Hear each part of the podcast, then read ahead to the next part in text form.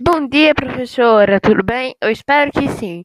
Hoje eu irei falar da lenda de uma cobra de fogo, a lenda do boitatá. Então, o boitatá é considerado uma cobra de fogo, como muitos sabem. Diz lendas, algumas lendas, que se você olhar fixo para ela, você fica cego e louco. Então, numa noite chuvosa, a chuva encheu mares na floresta ao ponto de matar muitos animais. E a cobra se alimentava dos olhos desses animais.